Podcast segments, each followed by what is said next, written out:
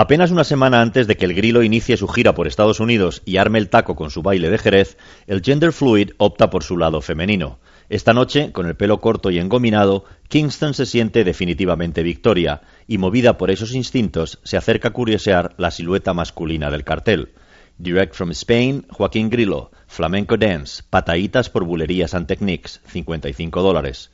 Esto ocurre en Luisiana porque Victoria Ackerman, con la disculpa de visitar la Universidad de Tulane, uno de los centros de investigación más prestigiosos del país, se ha bajado a Nueva Orleans a celebrar los festejos del año bisiesto.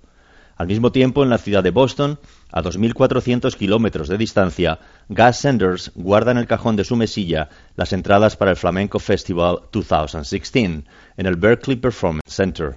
Apaga la luz y, como cada noche, vuelve a encontrarse con sus fantasmas. Una vez más se pregunta qué es lo que pudo ocurrir aquella mañana del primer día de otoño de 2015 para provocar una reacción tan agresiva en Cathy. ¿A qué vendría el enfado que propició el desenlace de los terribles acontecimientos? Se ha comido el tarro muchas noches visitando el mismo interrogante y ahora por vez primera se plantea que la respuesta quizás obedezca a postulados mucho más sencillos. Para empezar, nunca debió de pronunciar aquella desafortunada frase. Cuatro palabras en inglés, tres en español, que componen el conjunto de letras que peor le sienta escuchar a una mujer de boca de un hombre. You look so tired. Pareces muy cansada. Nueva Orleans recibe a sus visitantes con grandes letreros que les desean un Happy Leap Year. A ver cómo te explico yo por qué le llaman así los norteamericanos al año bisiesto. ¿Te acuerdas de la famosa frase de Armstrong en la luna? That's one small step for a man, one giant leap for mankind. Leap es lo que hacen las ranas, un salto, como el que pegaba el cordobés frente al tendido.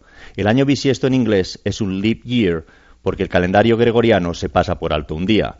Míralo así. En 2012 el día de Navidad cayó en martes. En 2013 en miércoles. El 25 de diciembre de 2014 fue jueves. Navidad 2015 viernes. Al 2016 le tocaba sábado, pero este año, por ser bisiesto, Navidad pega un brinco y se planta en domingo. Leap Year, el año del salto. El sur de Estados Unidos sigue siendo machista. En Luisiana, como en los vecinos estados de Texas y Arizona, en época de fiestas predominan las tres Gs: Girls, Guitars and Guns. Chicas, guitarras y armas. Los vaqueros no pueden evitar su pasión por las pistolas y cualquier disculpa es buena para pegar unos tiros. No sorprende, pues, que el eslogan en favor de la seguridad que cuelga en todos los centros públicos del país, If you see something, say something, si ves algo, di algo, aquí el imaginario popular lo haya trastocado por un explícito If you see something, shoot something. Si ves algo, pégale un tiro. En Jackson Square la gente dispara al aire sin que la policía pueda evitarlo.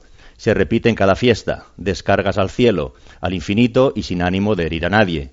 Pero las buenas intenciones también obedecen a la ley de la gravedad. Todo lo que sube baja. La mayoría de las balas encuentran descanso en los tejados, sobre el restaurante Stanley, encima del Louisiana Visitor Center, en los aleros de la Catedral de San Luis, pero una de ellas desciende en picado por la calle Madison, rozando la fachada del edificio donde está la famosa tienda de artículos de carnaval. Para cuando Victoria quiere reaccionar es demasiado tarde. El póster del grilo se nubla sin comprender de dónde ha provenido el impacto que ha golpeado su frente y le obliga a hincarse de rodillas sobre la acera. Entonces se le presenta una imagen.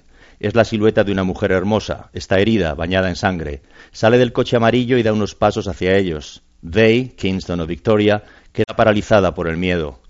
Yo he visto una persona muerta. ¿Quieres que te lo cuente? le preguntó a Grace Danahue el día que se conocieron.